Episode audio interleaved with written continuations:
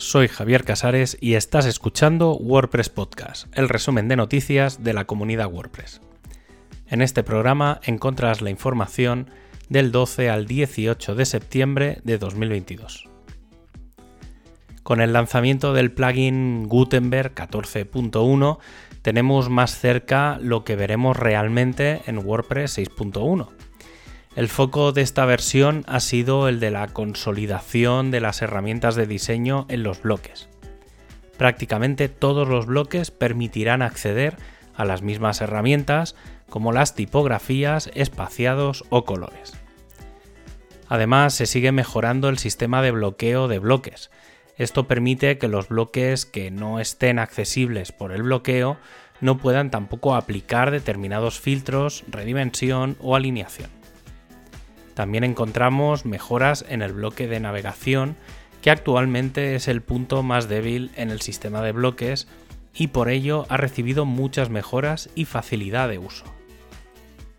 Y esta nueva versión de Gutenberg es la que pudimos ver en el directo del walkthrough donde se enseñaron las nuevas funcionalidades de la nueva versión de WordPress que saldrá el 1 de noviembre. Como en las últimas ocasiones, el foco principal lo lideró Matías Ventura mostrando todo lo relacionado con el editor.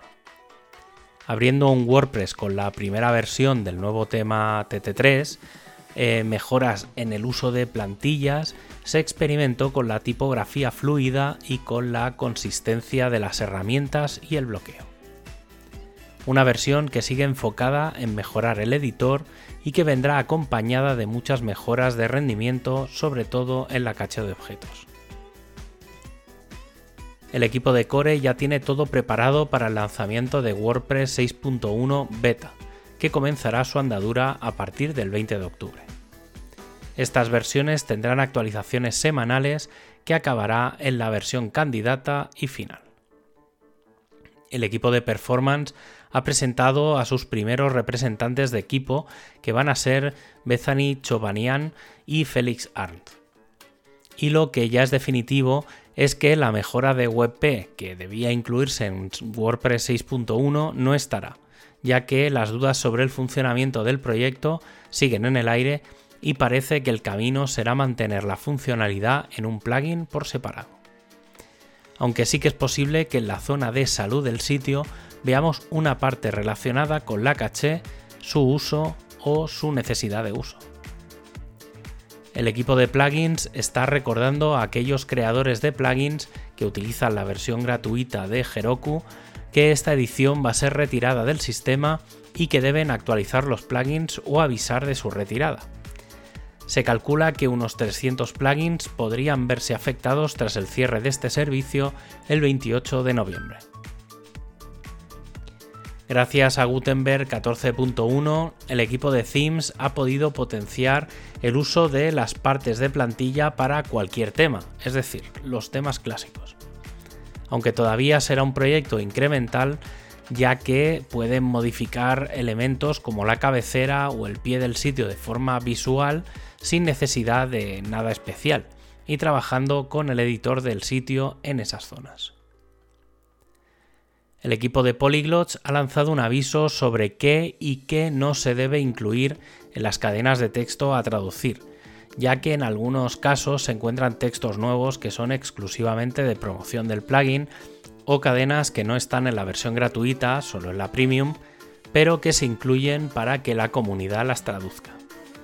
El debate que se abre es muy interesante sobre si hay que traducir o no las cadenas y cómo actuar en caso de que el plugin siga enviando esas cadenas cómo afectaría a otros equipos de WordPress.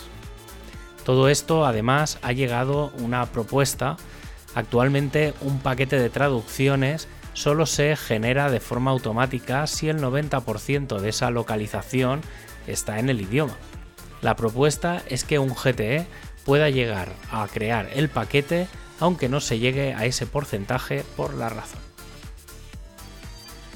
El equipo de Openverse ha anunciado que elimina la etiqueta beta de la sección de audio, que se ha unido al incremento en varios miles de elementos, además de preparar una nueva cabecera para el buscador.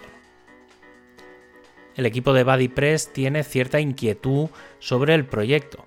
Hace unos días los datos de descargas habían bajado de 200.000 a 100.000, aunque tras un análisis exhaustivo se ha visto que las instalaciones activas superan las 190.000.